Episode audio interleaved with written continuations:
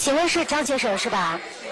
啊，是的。我是手机售后回访中心的，请问您在三月九号的时候有买过一部派达手机，四百九十九元呢？手机现在用的怎么样了呢？手机现在有问题啊。有什么问题？你可以跟我说一下吗？那个平板那个手感手感不灵，就按怎么按都是不行。您的意思是它那个屏幕反应慢了是吧？啊，它感应很慢，都是按的都不行。有没有摔过、碰过、人为的损坏呀？没有，就没有办过，就是。啊，手机完好无损的是吧？啊。嗯，行，那咱们可以帮您重新的调换一下这个手机。二零一三年三月九日，河北某地的张先生在网上买了一部手机，没想到他拿到手机后发现手机存在质量问题。没等他跟商家联系，手机的售后电话让他看到了解决问题的希望。然而出人意料的是，他却因此掉进了骗子精心设计的陷阱。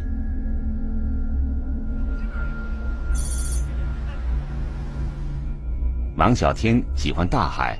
二零一三年夏天，他背井离乡，从老家来到海滨城市青岛，在崂山区一家电子商务公司，他找到了工作。然而，没过几天他就辞职了。原来，他发现这家公司正在从事非法活动。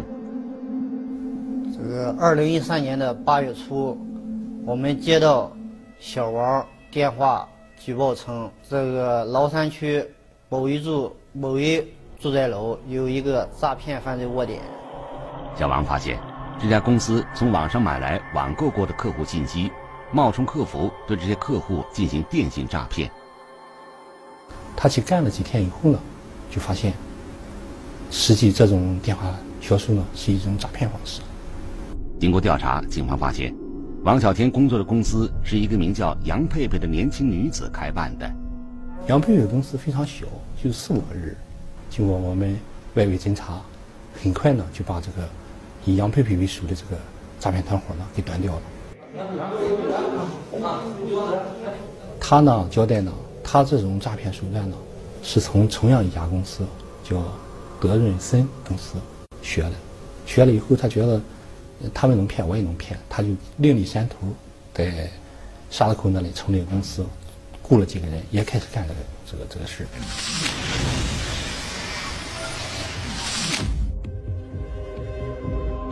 这个人就是杨佩佩。据他交代，他们首先是在网上购买大量的客户信息，这些客户都是曾经在网上购买过电子产品的。然后他们就冒充客服人员给这些客户打电话。当得知客户购买的电子产品出现了质量问题时，他们就表示可以为这些客户更换更为高级的产品，但是需要他们支付一定的差价。由于杨佩佩等人能够准确地说出这些客户的姓名、住址等详细信息，所以这些客户也没有起疑，逐渐的就走进了他们设下的圈套。短短半年的时间，杨佩佩等人就非法获利二十多万元。可是，案件并没有因为杨佩佩等人的落网而终结。随着案件侦查的不断深入，一个隐藏更深、欺骗性更强的犯罪团伙逐渐的露出了水面。聚焦一线，直击现场。隐身闹市，合法外衣下难掩拙劣不法行径。有一个诈骗犯罪窝点，复制犯罪，东方事发，牵出惊天连环案中案。一个精心布置的陷阱，两个看似相同的案件。电话销售呢是一种诈骗方式，到底隐藏着怎样的阴谋？冒牌客服一线正在播出。二零一三年九月五日，青岛市公安局城阳分局接到案件通报，在城阳区宝龙广场有一家电子商贸公司涉嫌电信诈骗。接到案件通报，城阳分局高度重视，他们迅速成立九五专案组查办此案。从杨佩佩口中，办案人员得知，这家公司名为青岛德润森电子商贸有限公司。从工商管理部门，警方得知，这家名为德润森的电子商贸公司是一个名叫杨坤的人注册的。杨坤，一九七三年出生，二零零八年从黑龙江来到青岛，如今在青岛这家公司已经经营四年多了。围绕杨坤的社会交往和这个关系人进行了查证。杨坤的妻子名叫段凌云，她和丈夫一起在青岛打理这家公司。宝龙广场地处城阳的繁华商业区，每天这里人来人往，车水马龙。而此刻，谁也没有注意到，在停车场的一辆汽车里，几名侦查员正在商讨着工作。嗯，这样根据我们前期的获取的线索，这个诈骗窝点是在这个前面这个宝龙广场的三楼。呃，待一会儿这个咱们这个分两路啊，上去先侦查一下，看看它的位置以及它的活动情况。一会儿那个谁张磊，你带一队啊，你带一队，然后这个你带一队啊。这个咱上去的时候一定要不要暴露身份，好不好？好的啊，嗯，好。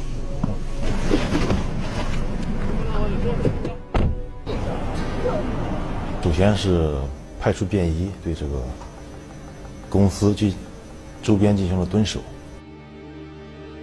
在宝龙广场三楼，侦查员找到了青岛德润森电子商贸有限公司。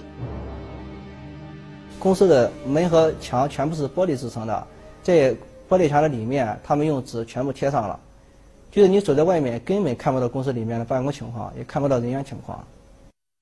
在公司周边，侦查员们进行了仔细的观察。公司大门上装有电子门禁，不是这家公司的人根本不让进去。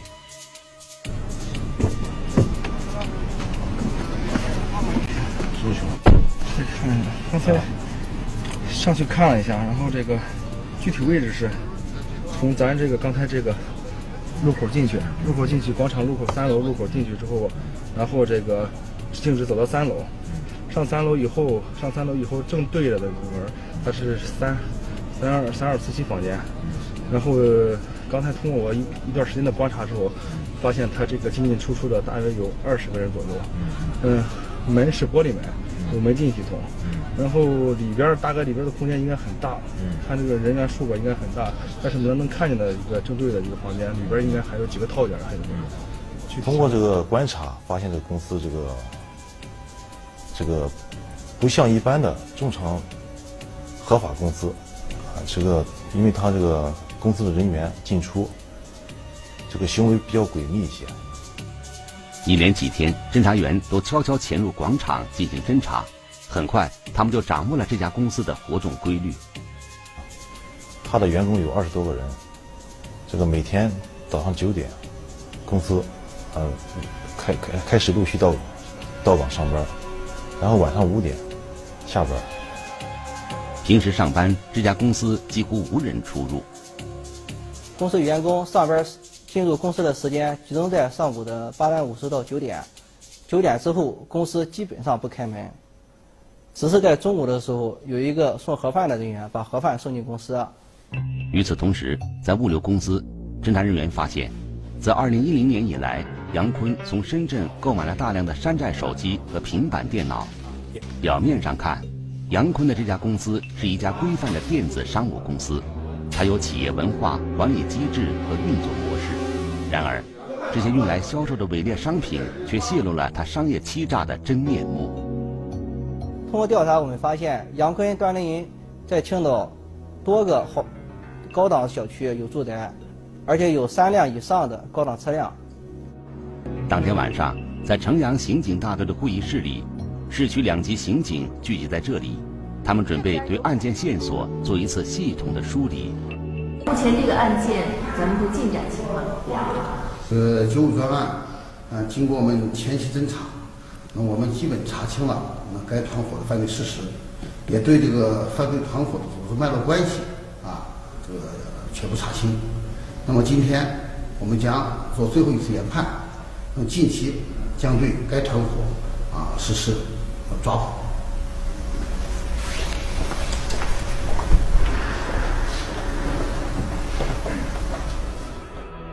手网在即，可是如何突破诈骗公司大门上的电子门禁，成了摆在办案人员面前的一道难题。大门有一个电子密码锁，如果一旦公司员工全部进入公司以后，我们很难进入公司。如果采取这个骗门的方式，他可能不给开门。如果说进行这个强行开门的话，员工可能在公司内部进行断电，毁灭相关的电子证据。根据前期观察，办案人员发现，这家公司每天上午八点五十分至九点大门是开着的。于是，侦查员们将对诈骗团伙进行精准打击的时间放在了这有限的十分钟内。八点五十，基本上这个所有的员工进入公司内部，然后九点，公司的门禁就关闭了。我们就是把这个时间点掌握在八点五十到九点之间，这个在他的门，这个大门没有关死之前，然后我们冲进去。显然，这是一个有利的抓捕时机。经过细致分析，专案组决定将于二零一三年九月十二日，利用公司上班前开门的十分钟实施抓捕行动。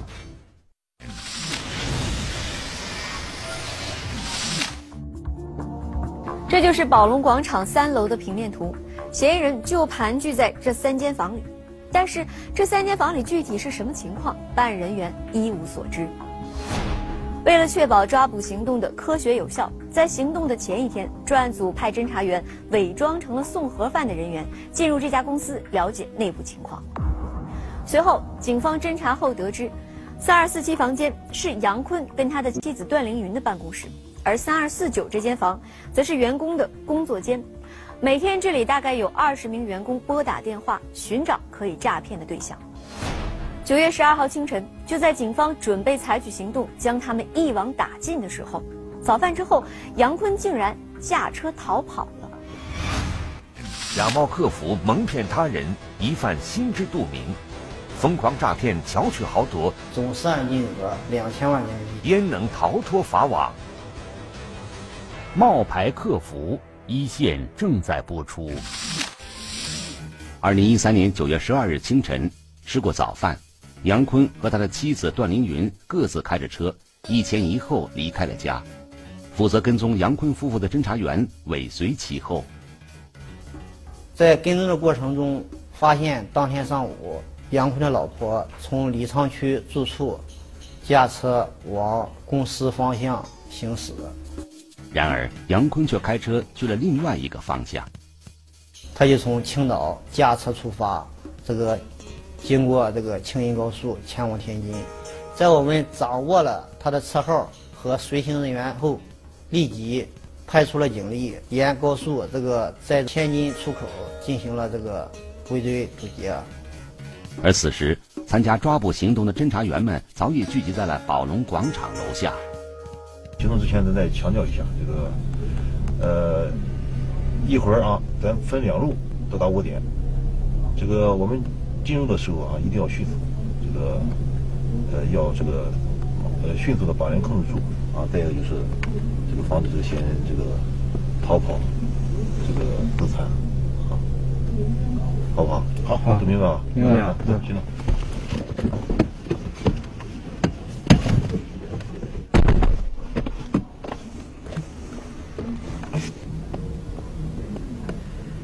就安排了这个这个。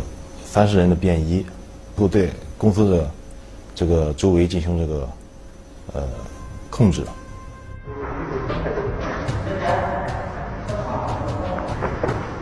八点五十七分，身着便装的侦查员们从四面八方聚集到骗子盘踞的窝点附近。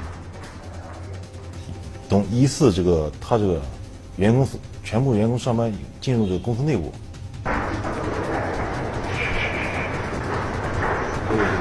安排了五十名民警，在这个公司的外围，一旦这个人员控制以后，找到民警，接到通知进入这个公司内部，这个开展对嫌疑人的带离和现场的取证工作。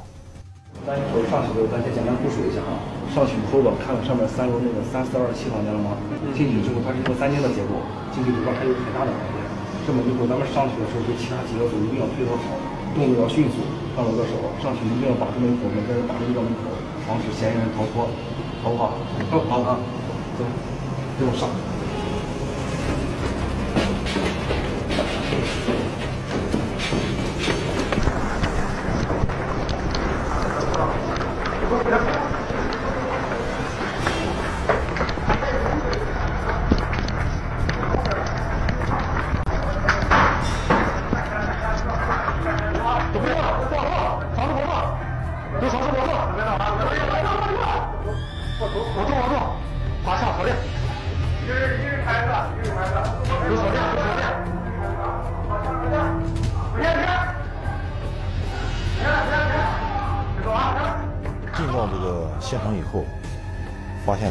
他这个公司的员工啊，大部分已经每人一台电脑，呃，一部电话机，已经在他那个位置上，已经已经做好了这个诈骗的准备工作了。这什么名字？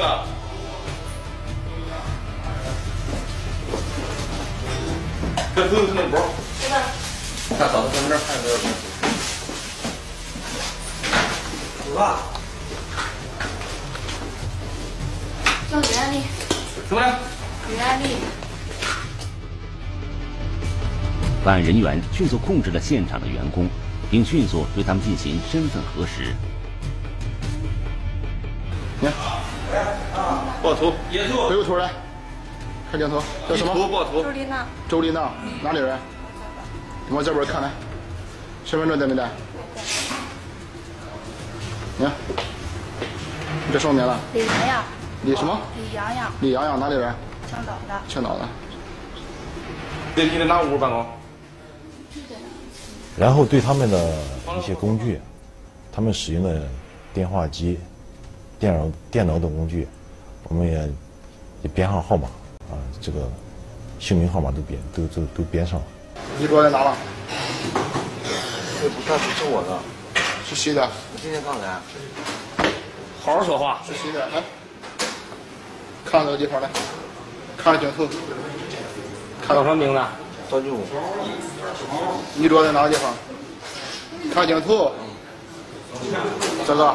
那个是我的，现在有不是这个这个也是你的。我这是我的，这但不是有的，不是我的。是哪个不是你的？把你不是你拿走了。啊，不是你，你和我说是谁的啊？全都是你的。啊，这是我的，那个不是。这些也是你的。啊？不是我的。是谁的？不知道。什么？这很乱，不知道，我真不知道。不知道，真不知道，真不知道。在嫌疑人所在的公司，民警们看到了他们的企业文化。极具讽刺意味的是，公司还将这些以诈骗为营销手段的骗子们分成组，成立事业部，赫然写在墙上。我可以上面上面有名单。别动，别动，把书给我吐上。指定的，指定的，有有人记录客户的名单。行吧，书给这个放哪儿？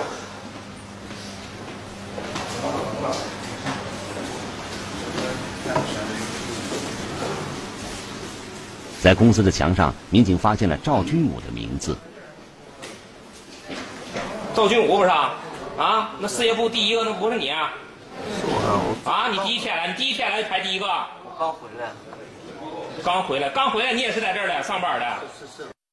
从这些员工面对的警察反应看，他们显然对自己的违法行为心知肚明。在被控制的人员中，办案人员并没有发现段凌云。说明老板娘姓段，他来没来？他这个没来。没来，几点来的？他昨天就没来。车一停在那？嗯，对。车车一停没下？对。昨天没来？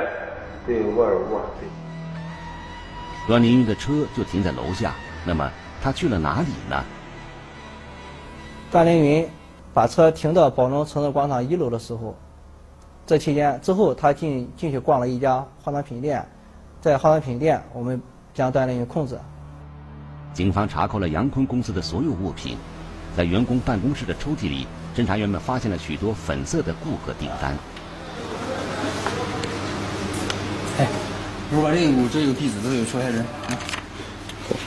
有很多那边都有人，每每个人这块都有。有受害人。从这些单据上看，受害人大多集中在省外，全国各地都有。与此同时，负责跟踪杨坤的办案人员也接到命令，准备对杨坤实施抓捕。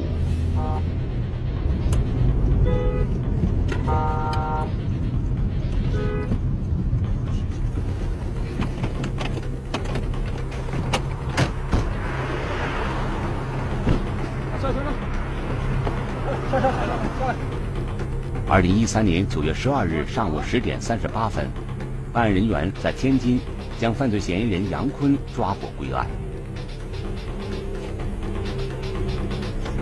与此同时，另外一路民警也查封了杨坤公司的仓库。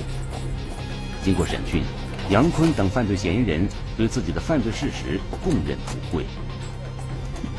杨坤的电子商务公司是一个以公司化管理和运作的诈骗犯罪团伙，他们的组织结构非常的严密，从购买这个公民的隐私信息，到对员工的进行培训，组织员工进行实施诈骗，对诈骗成功率进行统计，然后组织统一发货，利用这个快递公司代收货款这个特点，骗取受害人的资金。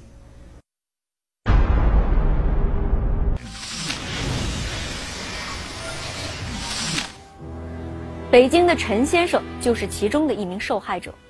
二零一一年，陈先生从网上给妻子买了一部手机，但是收到货后，他发现手机的触摸屏幕的敏感度存在严重的问题。而就在这时，一个自称是客服的女子打来了电话。对方的态度很好，并且主动要求给陈先生换货，还答应陈先生以低于市场价两千元的价格卖给他最新款的手机。而陈先生要做的只是支付第二部手机的钱，并且将第一部手机寄回。当陈先生收到第二部手机的时候，第一部手机的退款也会打到这张卡里，一同寄给陈先生。可是，当陈先生付款收货后，发现包裹里的手机不仅质量低劣，而且这张卡里根本取不出钱。此时的陈先生才恍然大悟，明白自己上当了。于是他赶忙拨通了客服的电话，可是电话已经打不通了。论斤购买不足百元的山寨货，如何化身高端手机？快递上门代收货款，又为疑犯留下怎样可乘之机？冒牌客服一线正在播出。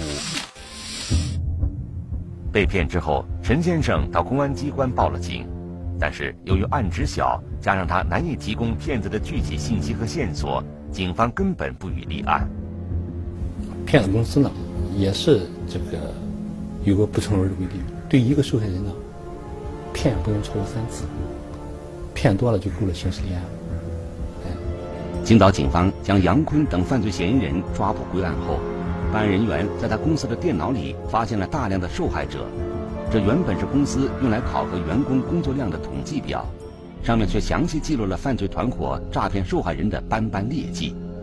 我们通过对相关账目的提取固定，发现公司每月这个诈骗成功金额在八十万到一百二十万之间。目前统计总涉案金额在两千万人民币左右。从电脑储存的数据中，办案人员查到受害人的联络方式，并迅速向全国各地公安机关发出协查通报。很快，受害人的受害情况就像雪片一样反馈回来。受害人分布在全国各地二十多个省市。那么，身在青岛的杨坤等人又是如何获取受害人的个人信息的呢？这种诈骗呢，还有一个特点就是，有一个链条，有专门给他公司提供这个个人信息的。这些信息呢，是通过快递公司啦，通过这个电视购物、有些买东西的这些信息啦，呃，觉得能被有可能被骗了，他们就买过来了。从公司的往来账目中，民警又发现了一个长期为杨坤公司提供公民信息的人，他叫周爱新，河北省承德市人。几经周折，二零一三年十月二十六日，在河北省唐山市，办案人员发现了朱爱新的踪迹。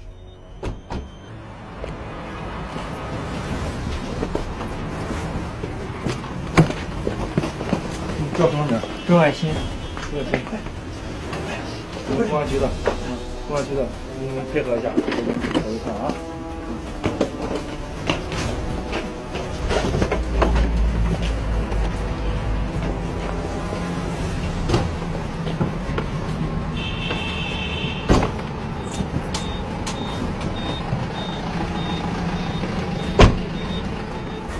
至此，青岛警方将这个盘踞在青岛、一直从事诈骗活动的骗子公司连根拔起。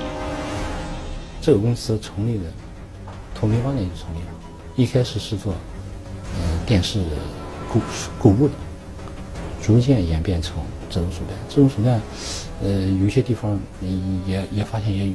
后期我们抓了这个团伙以后呢，就发现嗯，网上也有这种公司，也有有在网上举报的。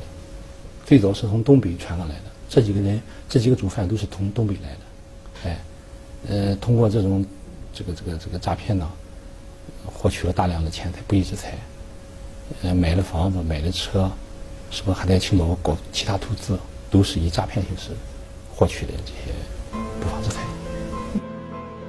二零一四年一月十六日，在青岛市城阳区看守所，我们见到了杨坤等部分涉案的嫌疑人。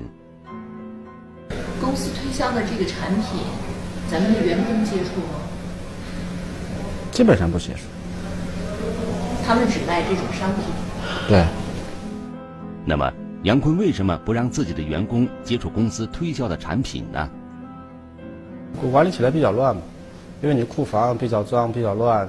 呃，包括有纸盒箱之类的，它是一个办公的地方和一个物流的地方，肯定要区分开的。显然，杨坤并没有说实话。在警方查封杨坤公司的仓库里，我们见到了他们用来诈骗的电子产品。孙主任，咱们在这仓库里都发现了什么？哦，我们是通过这个骗子这个公司的仓库吧，呃，主要发现一些电子产品，像这个手机。还有平板电脑，包括一些 U 盘之类的，嗯，这些东西呢，按应该说是在市场都是比较流行的，但这都是假货。同时呢，我们也查获了一些像这样类似的购物那个电视购物储蓄卡。哦，储蓄卡。哎，他这个骗子公司呢，他在欺骗的同时呢，他就告诉消费者说，我们你买我们的产品，有部分退还的钱就存在这里面。其实这张卡是打不开的。没有钱，没有钱是这个废卡，根本就不能用。除此之外，民警还在仓库里发现一些没有寄出的包裹和被拒收退回来的邮件。邮件。啊，上面写无人认领。哎，对对，无人认领退回。一般情况下，这里面是除了他们推荐了一个电子产品之外，还有一些招手的赠品，这个卡，还有一些光盘之类的。像这个是退回了，没有没有收到，让我们现场打开一下，看看里面是什么东西。嗯，好。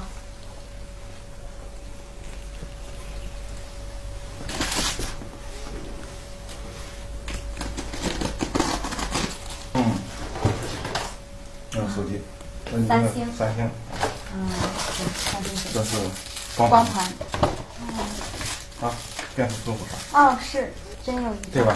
嗯，大家看这个手机，看外外包装和真手机是一模一样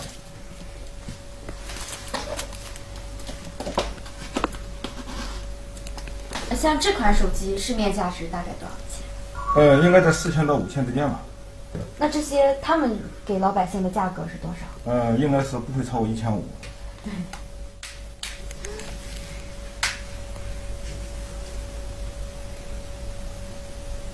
里边呢，都能用，都能打开。哦。对吧？对。它只能开机，很正常开机。滑屏不好。嗯。嗯，全新的。还是不好用，假的。据嫌疑人讲，这些论斤购买的电子产品进价不足百元，但在骗子巧舌如簧的推销下，摇身一变就成了高端电子产品。前后有一百多个员工吧，在这个公司干，有些就是干几天一看这种手段明显是诈骗，人就走了。哎，有些人为了利益驱使吧，他继续在这干。门上贴着“商誉是金”，背地里却干着损人之事。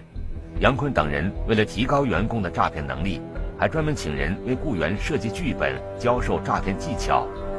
每次行骗，骗子们都将通话过程录音，事后反复回放，揣摩如何打动听电话的人。每隔一段时间，杨坤、段凌云等人还组织员工相互交流成功经验，共同提高诈骗技巧。呃，他这个剧本有好几页，这个这个公司的进去的。刚入职的员工都要进行专门的培训。咱们这次给您调换的手机，都是经过国家质检局三道质检部门严格的统一检测。我们建议您一般调换的都是全国联保的品牌手机。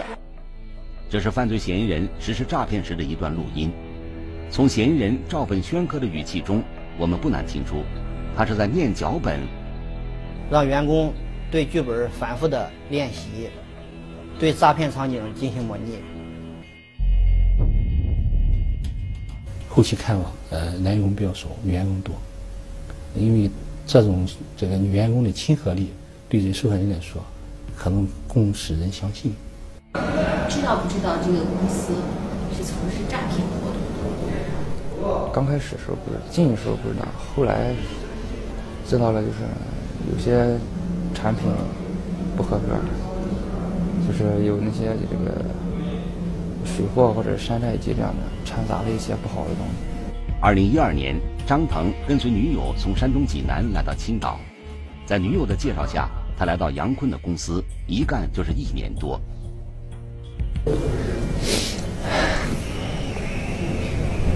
当你打电话的时候推销那种破产品，然后骗人的时候，你心里是什么感觉？你心里有过不安吗？有。为什么没想到辞职不干了，再另外找一份工作？想过。你说不说？在一块儿吧，在一块儿，寻思着八月十五回家定下来之后就回去，不干了。我们是九月十三抓的，差差不几天，八月十五抓起来了。在这家公司，赵军武也干了一年多了。其实你们要，我不是一时一时悔改没有，不是说哈，我我其实我上这里就第一天我就说实话，想死的心都有，我就没想到我那个，咱们说确实挺后悔的，但是有时候心想，你们就说我不是在抱怨任何事儿，现在网络上包括一些那电话上很多都是都有是这样的。对外。青岛德润森电子商贸有限公司有一件合法的外衣，它不仅有多年的工商注册资历，还在主流媒体和网站上做招聘广告，极具欺骗性。加上在骗子公司上班，工资收入较高，很多年轻人趋之若鹜。即使发现公司从事违法活动，他们也不愿意就此放弃这块诱人的馅饼，以至于在这条违法的道路上越陷越深，最终。他们还是搬起石头砸了自己的脚。呃，通过此案的侦破，啊，给我们一个启示：这个杨坤诈骗团伙，啊，正是利用群众贪图啊小利的这个心理，啊，呃，利用网络啊实施诈骗。那么今后呢，这个群众要提高呃自我防范意识，要这个提高哎这个抗拒犯罪啊，这个识别犯罪，哎这个抗拒犯罪能力。